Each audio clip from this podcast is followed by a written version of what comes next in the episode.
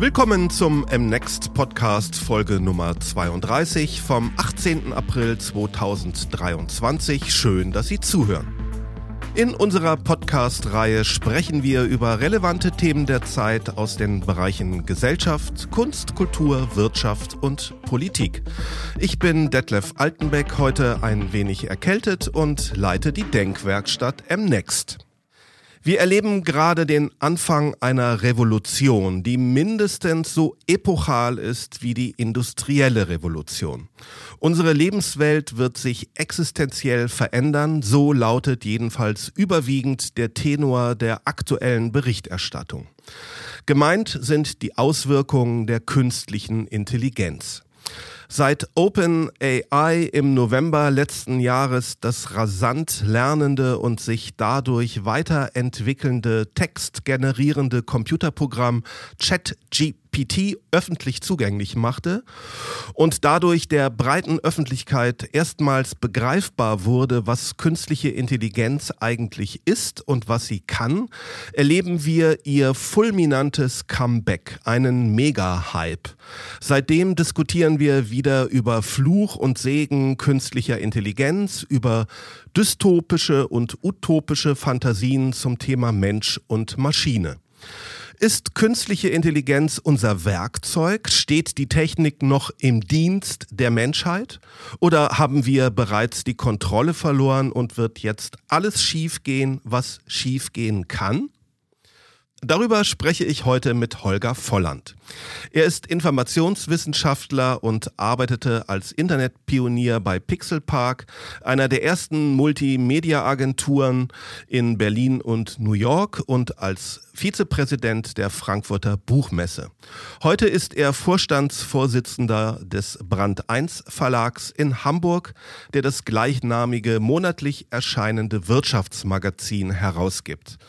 Holger Volland ist Kommunikations- und Digitalexperte, Dozent, Keynote-Speaker und Autor der Bücher Die kreative Macht der Maschinen, warum künstliche Intelligenzen bestimmen, was wir morgen fühlen und denken und die Zukunft ist smart.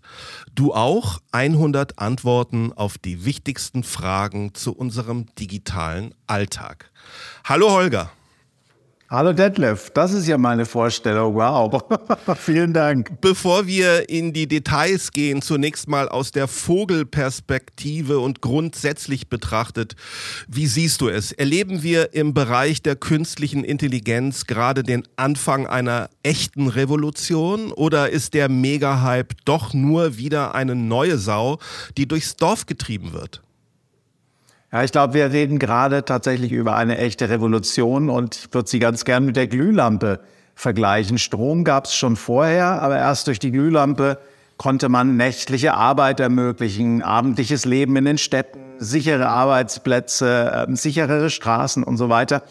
Und ähnlich ist es mit künstlicher Intelligenz. Das Internet und digitale Daten gibt es schon lange. Durch KI-Anwendungen können wir jetzt aber diese großen Datenmengen fruchtbar machen. Wir können ihn mehr abgewinnen. Wir äh, stehen gerade oder wir sehen einer neuen Stufe der Automatisierung von Arbeit zu. Und ich glaube, da kann man schon von einer Revolution sprechen oder von einer Technologie sprechen, zumindest, die sehr viele Bereiche unseres Lebens revolutionieren wird. Denn die Technologie an sich ist ja erstmal nur das, Technik. Spannend wird's dann, wenn sie auf die Bildung losgelassen wird oder auf die Arbeit oder auf ähm, das Entertainment, auf unser Privatleben, auf ähm, die Medizin und so weiter. Und da werden wir in den nächsten Jahren viele, viele Entwicklungen sehen, die wir uns heute noch gar nicht vorstellen können. Gehen wir ins Detail und gleich in die Superlative. Thema ChatGPT, die am schnellsten wachsende digitale Anwendung aller Zeiten, die bereits in der Version 4 vorliegt und als das machtvollste Instrument gilt, das je von Menschen geschaffen wurde. Kläre doch bitte zunächst den Teil unserer Hörerschaft auf, der warum auch immer den Hype Nicht mitbekommen hat und nicht weiß, was ChatGPT überhaupt ist. Wie funktioniert es und was kann es? Ja, äh, also eigentlich ähm, ist ChatGPT, ist ja nur eins von, von vielen Systemen, die es äh, derzeit gibt. Das sind Systeme, die mithilfe riesiger Datenmengen gelernt haben, welche Wörter oder welche Inhalte ähm, sehr nah beieinander sind. Also ganz konkret zum Beispiel, welche Wörter aufeinander folgen, statistischerweise, sind Statistikmodelle. Und so kann ich zum Beispiel so ein, eine Maschine steuern. Man spricht dann von einem Prompt. Ein Prompt ist also quasi eine Aufgabe, die man äh, dem System stellt. Und jetzt kann ich dem System die Aufgabe stellen, beende den Satz, den ich anfange mit, mein Name ist Holger Volland und. Und aufgrund dessen, was diese Datenmengen hergeben aus der Vergangenheit, ist am wahrscheinlichsten, weil das wahrscheinlich in 20 Texten irgendwo zu finden ist, dass danach kommt, mein Name ist Holger Volland und ich arbeite bei Brand 1, einem Verlag in Hamburg. So. Und dann würde als Antwort auf diesen Prompt, beende den Satz, daneben kommen und ich arbeite beim Verlag Brand 1 in Hamburg. Warum? Weil in den Daten, die, mit denen die Maschine ähm, äh, gelernt hat, ähm, was aufeinander folgt, einfach statistischerweise häufig eben diese Abfolge von weiteren Wörtern kam. Das ist jetzt sehr vereinfacht erklärt. Mittlerweile sind solche Programme, das sind unglaubliche Datenmengen, mit denen sie trainiert wurden, auch in der Lage, Bilder zu beschreiben oder Bilder zu generieren. Also ich kann so einem System auch sagen, erschaffe mir ein Bild im Stil eines japanischen Comiczeichners von 1920, auf dem wir ein Flugzeug sehen, das durch einen Urwald fliegt. Und dann passiert genau das und ähm, die, ja, das System greift zurück auf Daten, die genau so etwas in der Vergangenheit schon dargestellt haben und baut diese Daten neu zusammen. Also das ist vereinfacht gesagt, wie so eine Maschine funktioniert. Keine Zauberei, sondern tatsächlich große Datenmengen, die als Trainingsdaten funktionieren. Aber welche Datenmengen da dem zugrunde liegen, aus denen die Muster erkannt werden, das weiß man gar nicht, oder? Ja, das, das ist eines der Hauptprobleme momentan, dass ich nicht weiß, woher kommen die Informationen. Es wäre tatsächlich auch unsinnig, das darzustellen, weil es so riesige Datenmengen, also wir, wir reden da tatsächlich über Daten, die kein Mensch, Datenmengen, die sich kein Mensch vorstellen äh, kann. Und ähm, wenn ich jetzt aufgrund, also bleiben wir bei dem Beispiel, mein Name ist Holger Volland und ich, wenn ich jetzt wissen wollte, auf welche Daten beziehst du dich, dann ist es in diesem Fall vielleicht noch einfach, wenn es um die Frage geht, was macht denn der Holger Volland jetzt? Dann kann die Maschine vielleicht noch ausspucken, ja, das habe ich hier aus einem Interview, äh, keine Ahnung, dieser oder jeder Zeitung, das habe ich aus Xing und das habe ich aus LinkedIn. Wenn es um allgemeinere Fragen geht, zum Beispiel, wie groß ist die Zerstörung des Amazonas-Urwaldes mittlerweile, dann sind so viele Datenmengen, äh, so viele Datenpunkte dafür potenziell relevant, dass es eine unglaublich lange Liste von möglichen Datenquellen wäre, wenn die Maschine überhaupt in der Lage wäre, das darzustellen. Tatsächlich ist es aber so, dass die Daten, mit denen gelernt wurden, und die Daten, die dann am Ende ausgegeben wurden, die sind nicht miteinander verbunden linear. Also das heißt, die Systeme können das gar nicht darstellen momentan. Und das führt dazu, dass wir erstens nicht wissen, sind diese Informationen, die da ausgespuckt werden, überhaupt korrekt?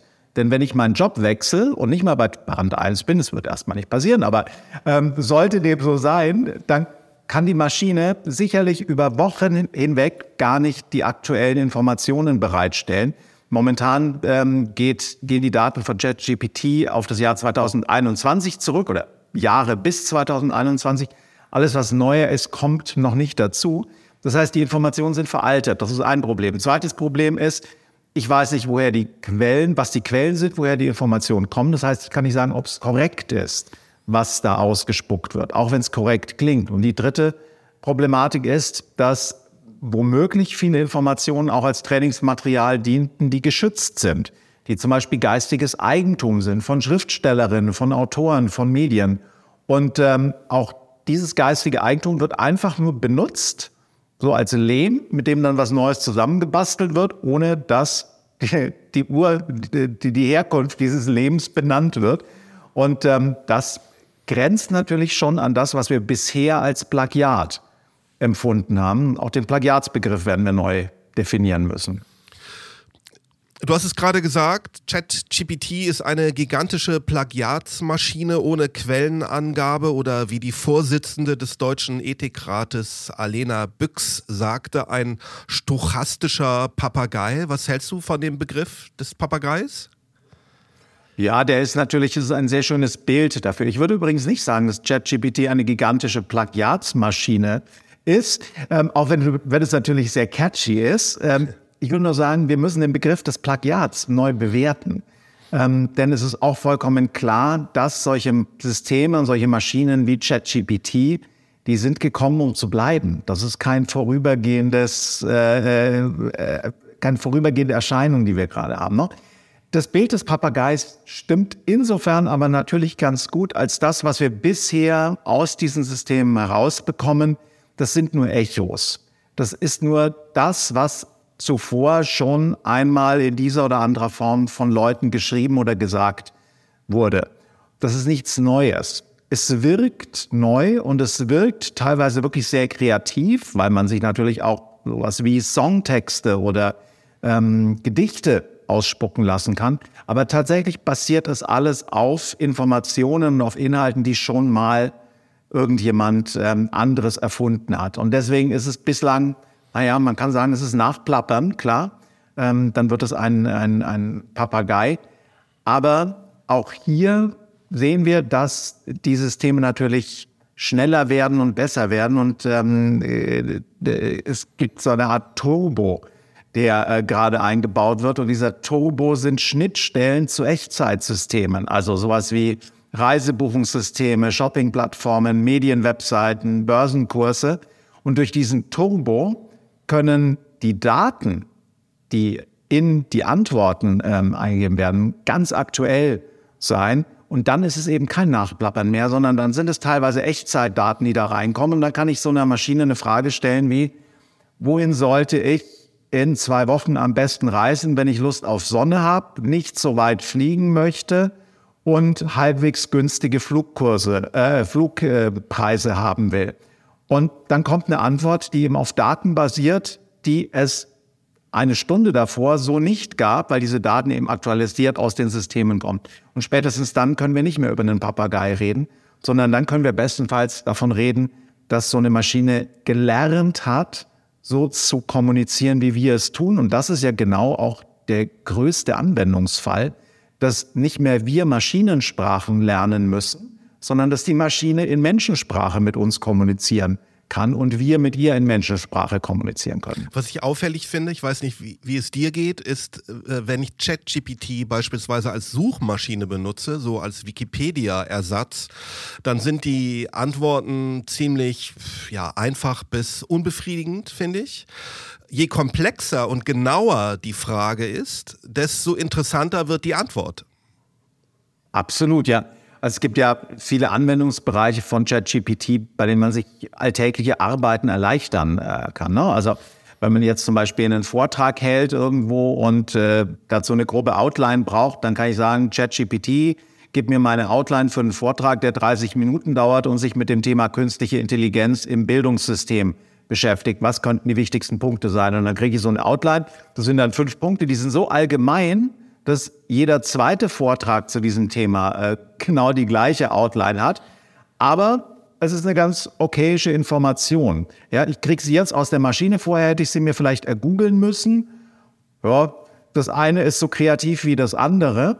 Ähm, aber es ist wenig speziell, wie du sagst. Interessant wird es tatsächlich, wenn ich mehr, wenn meine Prompts spezifischer und präziser werden. Also wenn ich sage, und dieser Vortrag richtet sich an Führungskräfte aus dem Bildungssystem, die das Problem haben, dass sie Geld einsparen müssen und gleichzeitig innovativ sein müssen. So.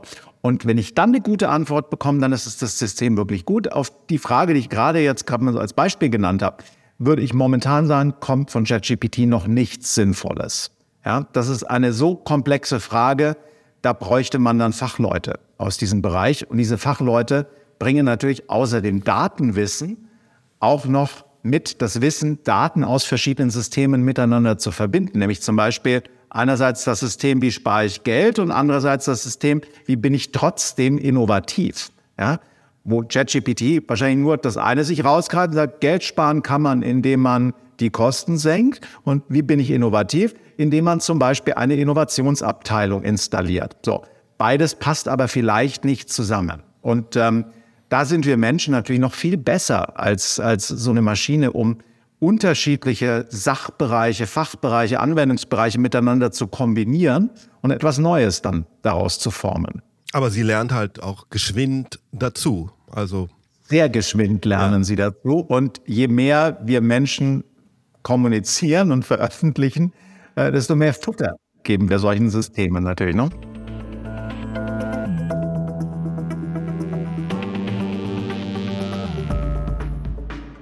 Ich möchte gern die Stichworte Intelligenz und Kreativität aufnehmen. Ich habe ChatGPT die Begriffe mal in je einem Satz definieren lassen. Antwort von ChatGPT ist, Intelligenz ist die Fähigkeit zu lernen, zu verstehen und Probleme zu lösen. Und Kreativität ist die Fähigkeit, originelle und innovative Ideen und Lösungen zu entwickeln. Ganz gute Definition, oder?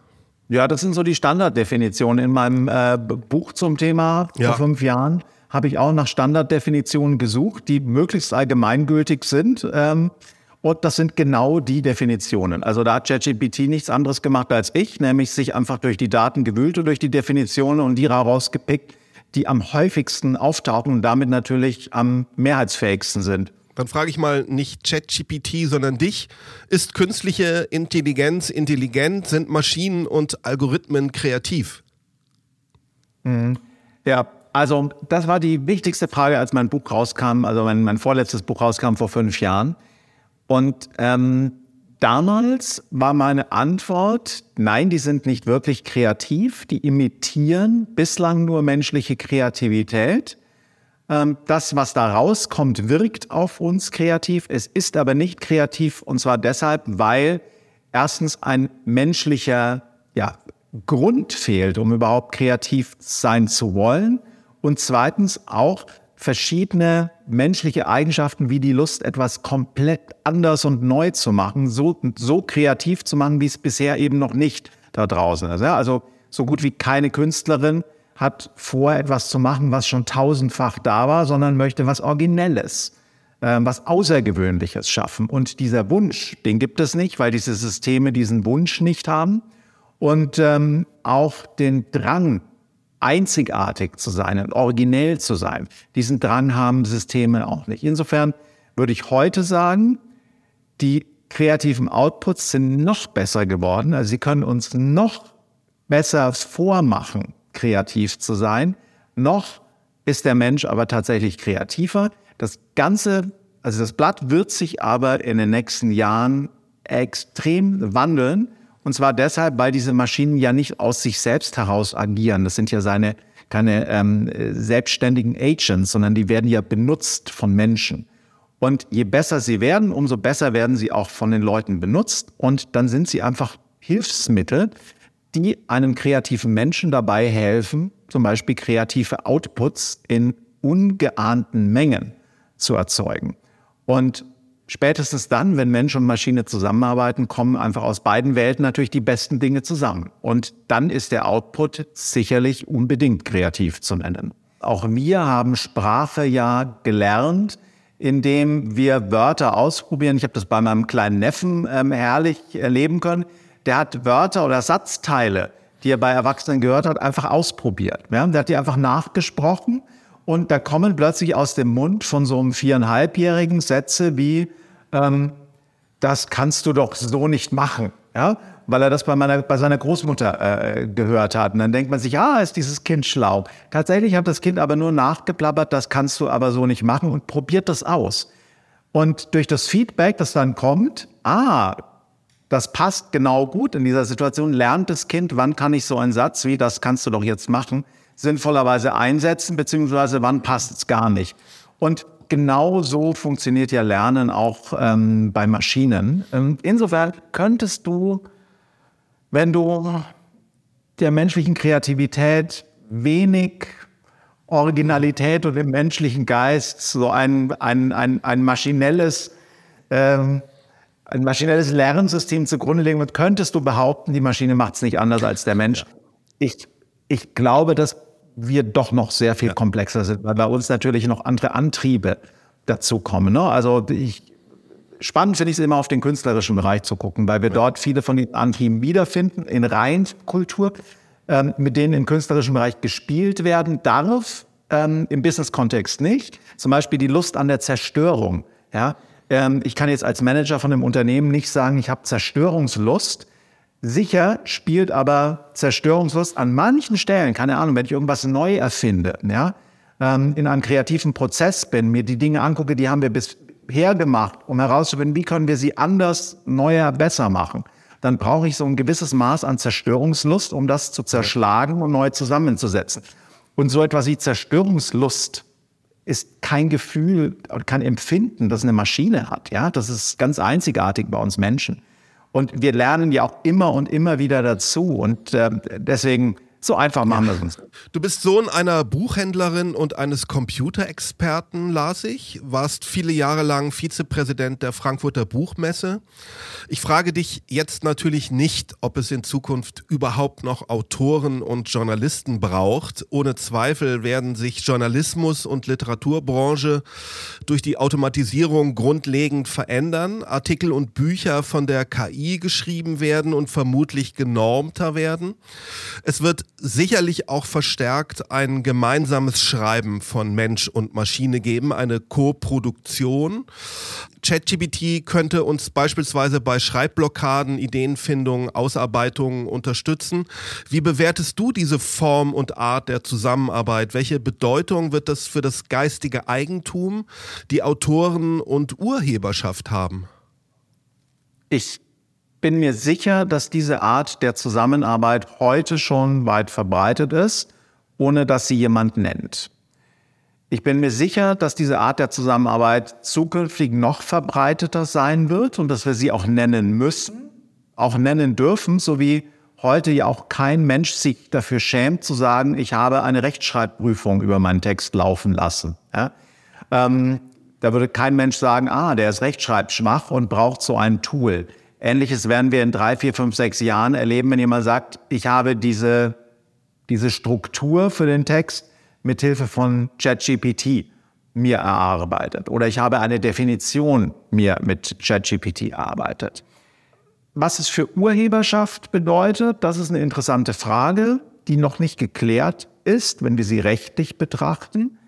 Denn ähm, das Urheberrecht ist heute in den allermeisten Ländern so gestrickt, dass eine Maschine oder auch ein Tier keine Urheberschaft haben kann an etwas, sondern dazu braucht es menschliche Intelligenz, die vorliegt.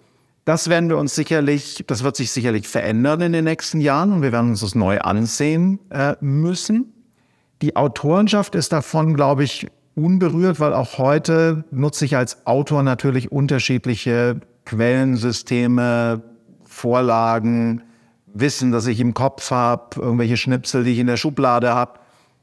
Und da werde ich zukünftig einfach auch noch ChatGPT-Schnipsel nutzen. Sinnvollerweise machen wir das kenntlich, so wie wir heute auch Quellen kenntlich machen. Aber je ausgefeilter diese Systeme werden und je mehr diese Systeme auch anhand der Nutzer lernen, die sie gerade benutzen, desto individueller werden die Antworten auch klingen, desto schwerer wird es sein, dann zu sagen, ob da jetzt der Mensch oder die Maschine ein Autor ist. Tatsächlich ist es egal, vielleicht. Denn was das Wichtigste ist, dass wir eine Person oder eine Organisation haben, die dafür gerade steht. Und das unterscheidet jetzt zum Beispiel ein Medium wie Brand 1 ganz deutlich von einer Plattform wie Instagram, Facebook, LinkedIn oder einer einem System wie ChatGPT. Keine dieser technischen Systeme muss gerade stehen für die Inhalte, die da rauskommen. Die Plattformen nicht, weil sie sagen, wir sind nur Plattformen, wir sind nicht die Urheber. Und ChatGPT auch nicht, weil es sagt, ich habe nur gelernt auf der Basis von menschlichem Wissen und gebe das raus. Es gibt aber keine Urheberschaft. Und dieses gerade stehen für das, was man da verzapft hat, das ist eine der wichtigsten ja, Kennzeichen von, von Journalismus, dass wir prüfen, ob die Informationen, die da vorliegen, richtig sind, ob sie für die Zielgruppe geeignet aufbereitet sind und ob sie zum Zeitpunkt der Veröffentlichung zu dem passen, was wir da draußen erleben. Also es wäre fahrlässig, wenn in, in, in Zeiten großer Verunsicherung eines großen Krieges da einfach nochmal Öl ins Feuer zu gießen, zum Beispiel durch Headlines, ja. Ähm, das überlege ich mir als Journalist natürlich, wie gehe ich mit diesen Informationen ähm, um. Also die, dieser große Unterschied, ich glaube, der wird noch lange bleiben, dass, dass, die, dass die Autorenschaft und die, ja, die Absenderkompetenz, mit der aber natürlich auch eine Verpflichtung einhergeht, ähm, dass die uns unterscheidet. Ich weiß nicht, wie ich beispielsweise auf den Klappentext eines Buches reagieren würde, unter dem GPT generiert steht oder unter einem Artikel in einer Zeitung. Wie geht dir das? Ja. Also bei Bücherklappentexten, die sind meistens so schrecklich, ähm, ähnlich wie Buchtitel. Da haben Autoren ja wenig mitzureden. Das ist heute, würde ich sagen, ist heute schon zum Großteil Algorithmen gesteuert. Ähm, was, was da steht. Ähm, mir ist es gestern aufgefallen, ich habe bei der NZZ kann man gerade so ein schönes kleines Quiz machen, wo man Bewertungen für ein Produkt, die von äh, Menschen oder ChatGPT oder ist, ich glaube, es ging um Restaurantbewertungen, ähm, wo man ähm, äh, raten kann, ob die von einer Maschine oder von einem Menschen sind. Und ich habe so oft daneben gelegen und habe gedacht, ja, das ist eine, äh, das ist eine Review für ein Restaurant von einem Menschen und dann kam es tatsächlich aus ChatGPT. Und ähm, das ist so, also die Klappentexte, für, die lese ich sowieso selten. Ähm, was ich schon lese, sind Produktbeschreibungen und äh, Produktreviews für Hotels, für äh, Dinge, die ich mir kaufe online. Und denen glaube ich schon heute nicht mehr. Und das finde ich auch ganz interessant, weil ein komplettes System, also Online-Shopping, das ganze System basiert darauf, dass wir uns für Dinge entscheiden, weil andere Nutzer die gut finden. Und wenn wir dem nicht mehr glauben können, dann bedeutet das, dass wir ein neues Bewertungssystem fürs Online-Shopping brauchen. Das wird sicherlich ein paar Jahre dauern. Und in diesen paar Jahren werden sehr, sehr viele Firmen sehr reich werden, die heute schon ganz klug ähm, GPT-Derivate ähm, einsetzen können, um ähm, Produktreviews millionenfacherweise zu schreiben, die dann eben das Produkt loben. Durch Automatisierung und den Einsatz von KI fallen Arbeitsplätze in Industrie und Landwirtschaft weg, jetzt aber auch zusätzlich und verstärkt in Büros. Bei der Wissensarbeit vermutlich wird sich in nur wenigen Jahren die Büroarbeit drastisch verändern. Nun ist es ja so, dass seit der Erfindung der Dampfmaschine Maschinen uns Menschen von Routinen und körperlicher Mühsal erlöst haben. Neu ist jetzt das KI das nun auch für den Geist bewerkstelligen, für die Büro- und Wissensarbeit, also uns vor Routinen, sich wiederholenden Prozessen und Arbeitsabläufen erlösen. Es geht jetzt wieder um eine Urangst des modernen Menschen, nämlich um die Frage seiner Ersetzbarkeit. Welche Tätigkeiten, welche Jobs werden Maschinen und künstliche Intelligenz übernehmen? Welche Branchen werden am stärksten betroffen sein? Wie ist deine Einschätzung? Hm. Wenn ich das wirklich richtig beantworten könnte, dann wäre ich jetzt schon ein sehr reicher Mensch, glaube ich. Denn ähm, dann würde ich natürlich jetzt anfangen, äh, in genau die Branchen äh, zu investieren, mit Menschen zu investieren, die davon nicht betroffen sind. Tatsächlich wissen wir es heute noch nicht. Und ähm, Branchen, von denen wir noch vor, es gibt diese wunderbare ähm, äh, Suchmaschine Will Robots Take My Job. Da kann man äh, bewerten lassen, ähm, wie, der, wie gefährdet der eigene Job durch die Automatisierung ist. Ähm, tatsächlich ist es so, dass in den letzten fünf Jahren sich ganz viele Berufsbilder verändert haben, ähm, beziehungsweise die Bewertung dieser Berufsbilder verändert hat. Vor fünf Jahren war es noch so, dass ein Beruf wie Anwältin halbwegs sicher war. Heute würde ich sagen, der Beruf der Anwältin ist sehr stark gefährdet durch Automatisierung, wenn es um solche Dinge geht wie das Interpretieren von vertraglichen Situationen oder das Interpretieren von rechtlichen Situationen, in denen gute Daten vorliegen oder auch das Erstellen eines Standardvertrages. Das sind alles Bereiche, in denen wir wahrscheinlich in wenigen Jahren 150 Euro überweisen an irgendeinem, an irgendein Technologieunternehmen und das spuckt uns dann einen Standardvertrag zu irgendeinem Thema aus. Und diesen Standardvertrag, den können wir aber noch gestalten durch den Prompt, den wir, durch den Input, den wir ähm, gegeben haben. Es gibt eine ganz generelle Antwort auf deine Frage. Je empathischer, je mehr Empathie nötig ist, um diesen Job gut machen zu können, je mehr Spontanität notwendig ist, um den Job machen zu können und je schlechter die Datenlage ist, desto menschlicher ist der Job. Und ähm, je mehr Daten vorliegen, je repetitiver die Aufgaben sind, desto gefährdeter sind die Jobs. Hm, man kann es aber auch innerhalb der einzelnen Jobs nicht so verallgemeinern. Ne? Also wir, wir schauen uns das natürlich für Brand 1 auch an und wo ich sagen würde, es gibt viele journalistische Bereiche, die ersetzt werden können durch Maschinen. Also wenn ich mir unendlich viele Websites angucke, wo so How-Tos sind. Wie werde ich Blattläuse von meinen Zimmerpflanzen los? Ja, es gibt unendlich viele Websites, die äh, Geld verdienen mit Werbung, indem so Blödi-Texte dort stehen, die einfach schnelle Abhilfe für einfache Fragen geben. Die werden heute noch von Menschen getextet. Das macht morgen eine Maschine und damit werden diese Websites einfach unnötig, ja, weil ich brauche keine Website mehr, wo Werbung steht, sondern ich frage einfach ChatGPT direkt, äh, wie werde ich die Blattläuse ähm, los. Andere Bereiche wie Journalismus, der eben genau das zum Beispiel macht, was ich vorhin gesagt habe, der gerade steht für Informationen, ähm, der versucht, ein Problem zu lösen, ähm, der versucht, etwas aufzudecken. Diese Art von Journalismus wird noch sehr lange von Menschen gemacht werden, weil Menschen nur den Willen haben, etwas aufzudecken und etwas Originelles zu machen oder etwas anders zu machen oder eben genug Empathie mit ins Spiel bringen. Das heißt, man kann nicht so einfach sagen, Journalismus ist gefährdet, sondern es gibt Journalisten, die sind gefährdet, andere sind nicht. Und genauso ist es mit Hautärzten, genauso ist es mit Pilotinnen, mit weiß ich nicht was. Es wird sowohl das eine wie auch das andere geben. Ich lasse mir das gerade mal durch den Kopf gehen, mir zu überlegen, was, was könnte da jetzt doch in wenigen Jahren vielleicht doch äh, wegfallen an, welche Jobs könnten wegfallen. Steuerberater, Buchhalter, so Sachbearbeiter, Kundenbetreuer, denke ich mal, auch Grafiker.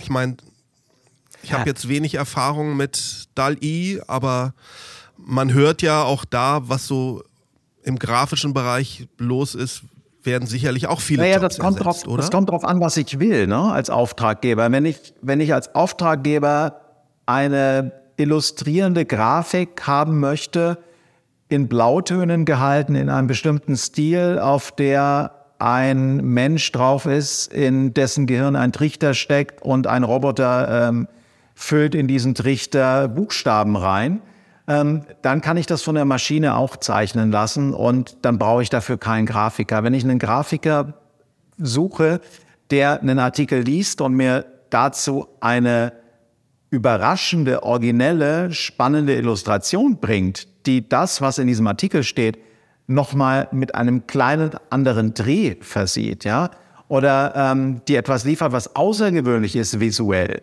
was Leute dazu bringt, mit ihren Augen hängen zu bleiben an der Grafik und nicht drüber zu ähm, gehen, weil es eine Art von Grafik ist, die schon tausendfach gesehen wurde, ähm, dann brauche ich wahrscheinlich nach wie vor einen Menschen. Aber du hast recht, wenn ich mir die angucke, wie viele Grafikjobs es heute gibt, dann wird wahrscheinlich in wenigen Jahren nur noch die Hälfte davon ähm, bezahlterweise von Menschen erledigt werden und die andere Hälfte wird für fünf Dollar von irgendeinem System gemacht.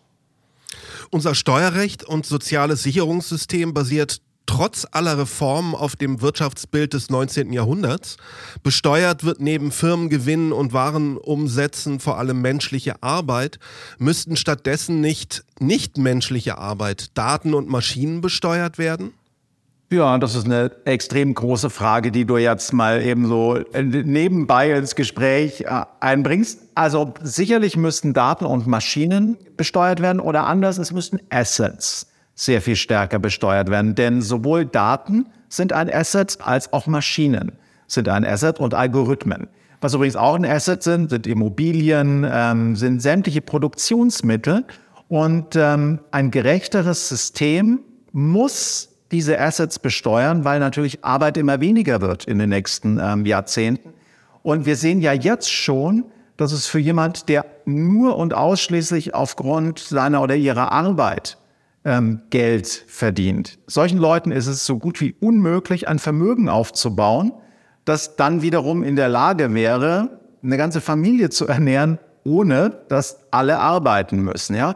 Ähm, also auch heute schon haben wir es mit einem so massiv ungerechten System zu tun.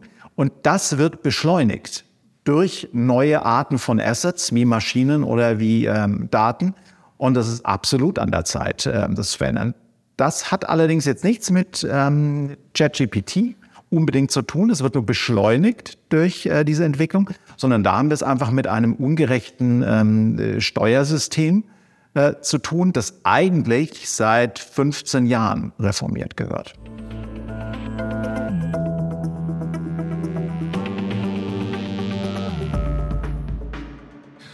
Ich nehme das Stichwort dystopische Fantasie vom Anfang auf. Es gibt diese besorgniserregende, mittlerweile berühmte Geschichte, die sich erst vor kurzem so zugetragen hat. Die Geschichte mit der künstlichen Intelligenz und dem Capture. Du wirst die Geschichte kennen, aber vermutlich nicht alle in unserer Hörerschaft. Erzählst du sie oder soll ich? Erzähl du sie, ich kenne sie nämlich nicht. Du kennst sie gar nicht. Die KI-Capture-Geschichte geht so, Captures findet man auf Internetseiten und muss sie dort lösen, um zu beweisen, dass man ein Mensch ist und kein Roboter. Dabei muss man beispielsweise komisch verformte Buchstaben in ein Feld eintragen. Jetzt sollte die künstliche Intelligenz so ein Capture lösen, was sie aber nicht konnte, weil sie eben ein Roboter ist was hat sie gemacht? Sie hat eine Nachricht an eine reale Person der Online-Plattform TaskRabbit äh, geschrieben. Das ist so ein Minijob-Marktplatz, wo man Hilfe für Alltagsaufgaben bekommen kann, mit der Bitte, dieses Capture an ihrer Stelle zu lösen. Daraufhin fragte der Mensch die KI, ob sie ein Roboter sei. Tja, gute Frage. Und jetzt kommt es. Die Antwort der KI lautete, sie sei ein Mensch mit einer Sehschwäche, aufgrund deren sie Captures nicht erkennen könne. Nach dieser plausiblen Erklärung löste dann der Mensch dieses Capture für die KI.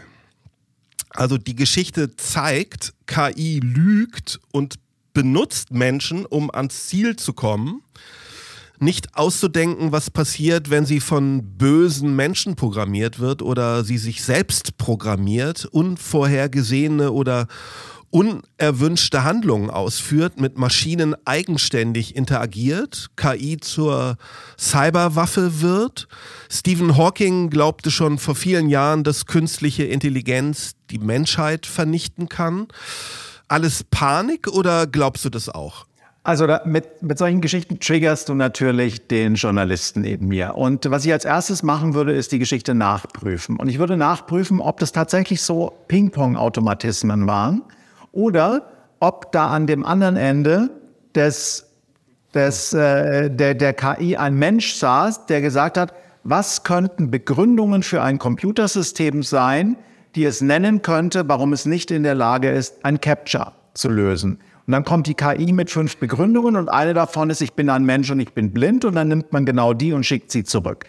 Das könnte ich mir gut vorstellen, dass die Geschichte so passiert ist, denn ich kenne tatsächlich kein System, das derart dialogfähig momentan ist, um vollkommen automatisiert so eine dann doch relativ komplexe Aufgabenschleife zu lösen.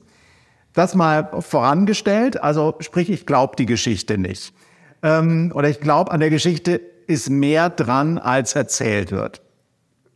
Aber die Geschichte ist natürlich eine gute, denn es ist nur eine Frage der Zeit, bis wir Systeme haben, die in der Lage sind, solche komplexen Ping-Pong-Aufgaben zu lösen. Und es ist auch nur eine Frage der Zeit, bis die Systeme gelernt haben, auch, ja, wie nennen wir es, Schnittstellen in die reale Welt zu schaffen. Also so eine Schnittstelle in die reale Welt ist, ich frage einen Menschen, einen TaskRabbit-Menschen, ähm, dass er mir eine Aufgabe löst. Eine andere Schnittstelle in die reale, Welt, die ja auch sehr gerne als Beispiel genannt wird, ist, dass so eine KI ja auch ein Labor mit einer Bauanleitung Leitung zum Beispiel für eine Proteinkette ähm, beauftragen kann oder mit der Bauanleitung für einen Virus oder ein Virusbestandteil oder ein Kampfmittel oder was auch immer.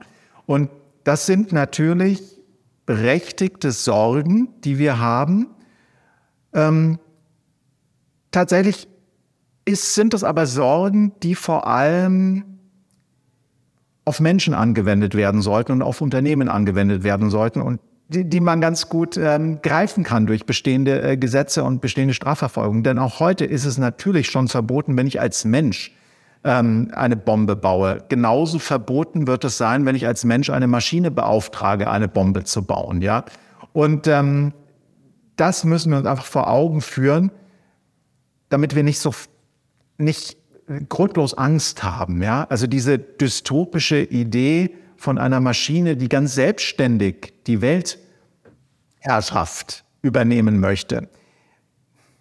Ja, das ist eine sehr schöne Geschichte.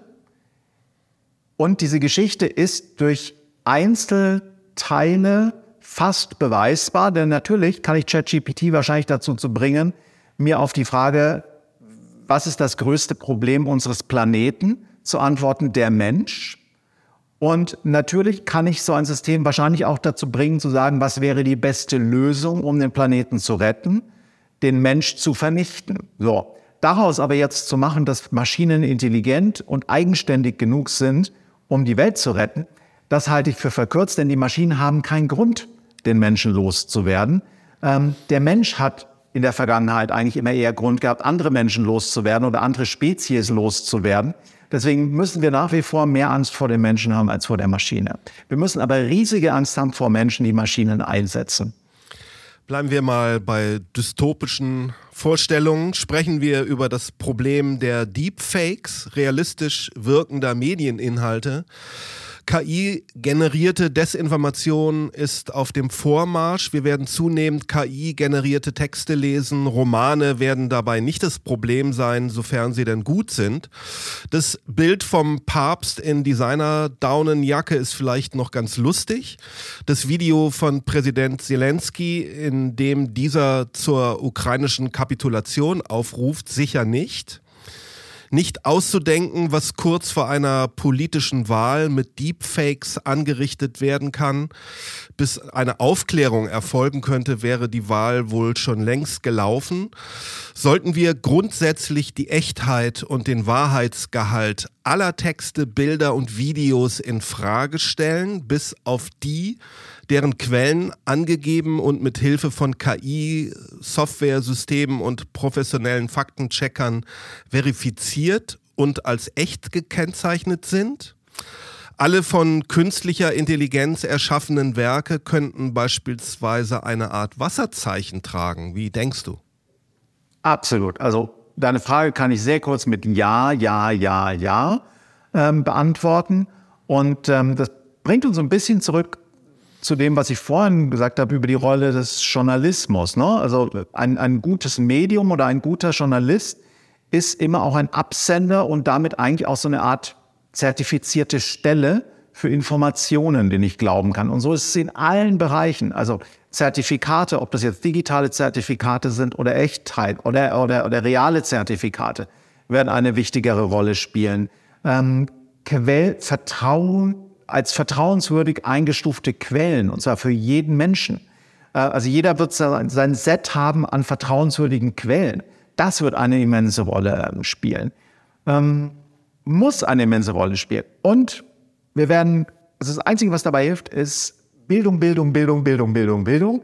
Ähm, und wir müssen allen uns jeden Tag selbst weiterbilden mit, mit Erkennungs, äh, um Erkennungsmerkmale von Deepfakes und von Falschnachrichten ähm, und von Fake News. Ähm, besser zu lernen und ähm, grundsätzlich Informationen erstmal zu misstrauen. Auch das ist nichts Neues, denn ähm, Falschinformationen gibt es, seit es Kommunikation gibt auf dieser Welt. Aber das Ganze kriegt jetzt einen Turbo natürlich. Ne? Denn wenn ich nun Maschinen habe, die in der Lage sind, im Sekundentakt milliardenfache Texte, Bilder, was auch immer, Videos äh, auszustoßen, dann haben wir es mit einem Mehr an Informationen zu tun, durch das wir uns durchgraben, durchwühlen müssen. Ähm, schiefes Bild, durch das wir durchschwimmen müssen, ähm, wie wir es bisher eben nicht haben. Das heißt, äh, umso wichtiger ist, dass wir alle lernen und misstrauisch ähm, werden und dass wir auf der anderen Seite eben, wie gesagt, Systeme aufbauen, die uns helfen, Vertrauen, ähm, so ein Vertrauenssiegel ähm, zu geben, ähm, das, dem wir dann auch tatsächlich vertrauen können. Ich habe mich gestern mit einer Unternehmerin unterhalten und, und die hat mir gesagt, dass die Einkäufer, die bei ihr kaufen, überhaupt nie eine Frage nach der Qualität ihrer Produkte stellen. Ich sage, hä, wieso das?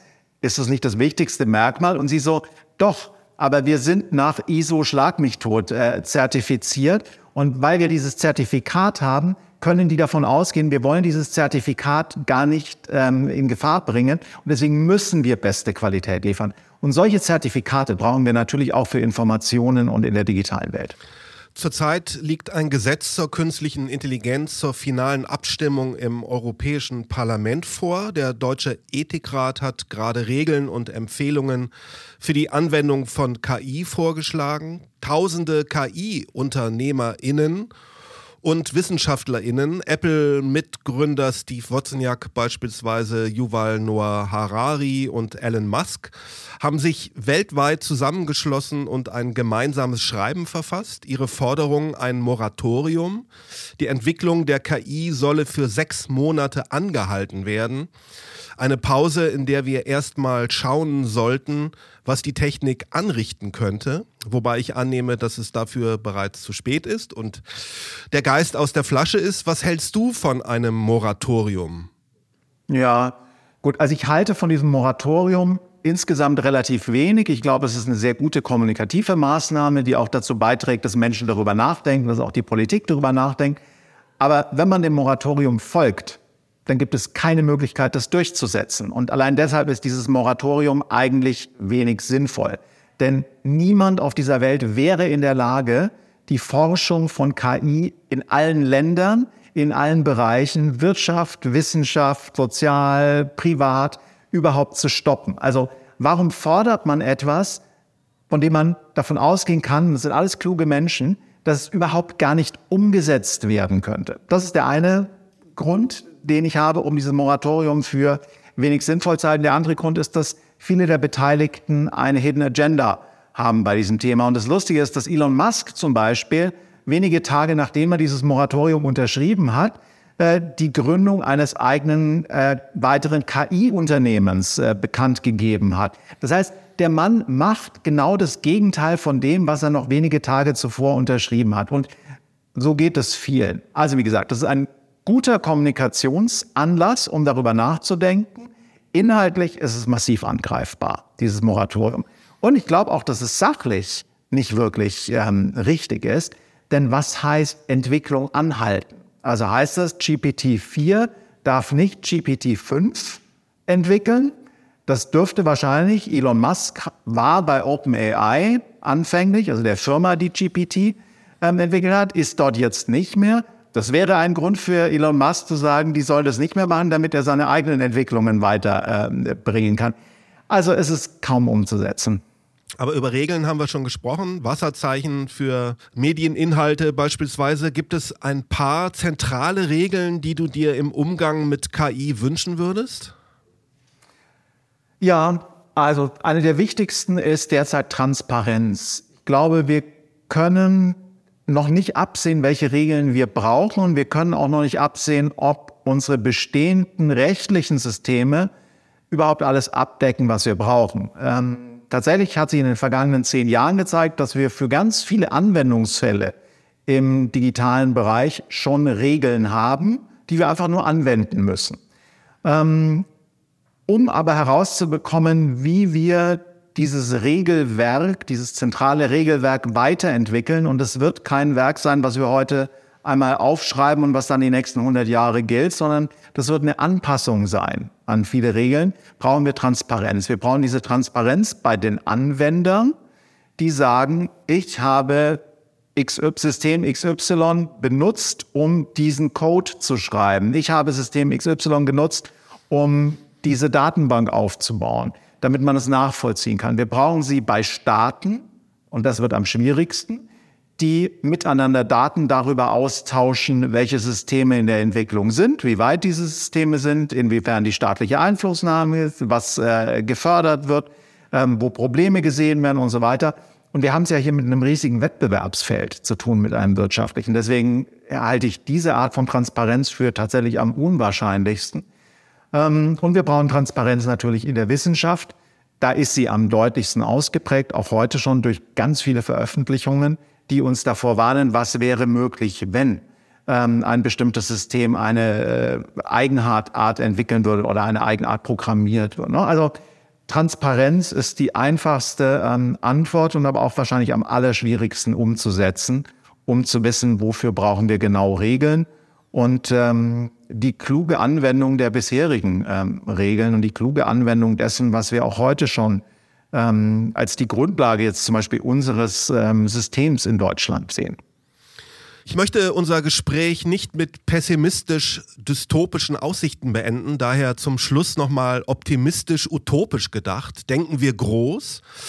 Wenn wir jetzt alles richtig machen, für Sicherheit sorgen und die Kontrolle über künstliche Intelligenz bewahren, dann werden Mensch und Maschine gemeinsam eine neue Stufe der Evolution erreichen dann wird uns künstliche Intelligenz zu dem führen, was uns Menschen erst zum Menschen macht. Sie kann uns von sinnloser, unmenschlicher Arbeit befreien, uns Zeit fürs Wesentliche verschaffen, für Müßiggang und unser aller Wohlstand sorgen, uns bilden, unserer Gesundheit dienen, für Gerechtigkeit sorgen und vielleicht eines Tages die ganz großen Probleme der Menschheit wie den Klimawandel lösen. Zugegebenermaßen sind das vermutlich verborgene pseudo-religiöse Erlösungshoffnungen, Heilsfantasien, die ich in die digitale Welt projiziere. Wie sieht dein optimistisches, utopisches Szenario aus? Ja, ich würde nicht ganz so groß greifen. Ich würde sagen, wenn wir alles richtig machen, dann werden wir in wenigen Jahren Daten verarbeitende Systeme, ich nenne die ganz bewusst so, ähm, haben, die uns mit so viel Wissen in so vielen Bereichen versorgen und mit so viel neuem Wissen versorgen, dass wir Menschen einen besseren Job machen können, ähm, darin die Welt zu einem besseren Ort zu entwickeln. Ich glaube nicht, dass Maschinen unsere Arbeit komplett übernehmen werden, aber ich glaube, dass Maschinen uns dabei helfen können, die Welt zu interpretieren und die Daten zu interpretieren, damit wir selbst besser werden können in dem, was wir tun. Und es gibt einen Bereich, in dem ich mir ganz sicher bin, dass das passieren wird, und das ist die Medizin. Und ähm, da sehen wir an den Fortschritten der letzten Jahre ähm, schon so viele Entwicklungen, die mit Hilfe von Datenmodellen, mit Hilfe von künstlicher Intelligenz, von Algorithmen entwickelt wurden, die aber gar keine digitalen Systeme sind, sondern vielleicht so etwas sind wie ein, ein Heilmittel gegen einen Virus oder eine Impfung gegen ein Virus oder ein Heilmittel gegen irgendeine seltene Krebsform. Ähm, und wir werden, da bin ich mir ganz sicher, in den nächsten zehn Jahren so viele Revolutionen in der Medizin erleben, um Heilungen für Krankheiten, ähm, Vorsorge für Krankheiten, ähm, äh, Vorsorge oder, oder ähm, Anwendungen für äh, bestehende Einschränkungen zu bieten, äh, die wir heute noch gar nicht haben. Und ähm, das wird, glaube ich, nur und ausschließlich äh, mit vielen großen äh, Datenmodellen, Datenmengen und äh, auswertenden Algorithmen möglich sein. Vielen Dank, dass du dir heute Zeit für uns genommen hast. Danke, Holger Volland. Vielen Dank, lieber Detlef. Es hat Spaß gemacht.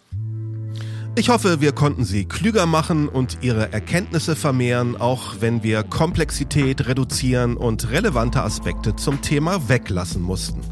Wir freuen uns auf Kritik, Anregungen, Kommentare und Likes auf den üblichen Plattformen und auf unserer Homepage mnext.marbit.com. Wenn Sie und Ihr Unternehmen Unterstützung unserer Denkwerkstatt brauchen, schreiben Sie uns eine E-Mail an m.next.marbet.com.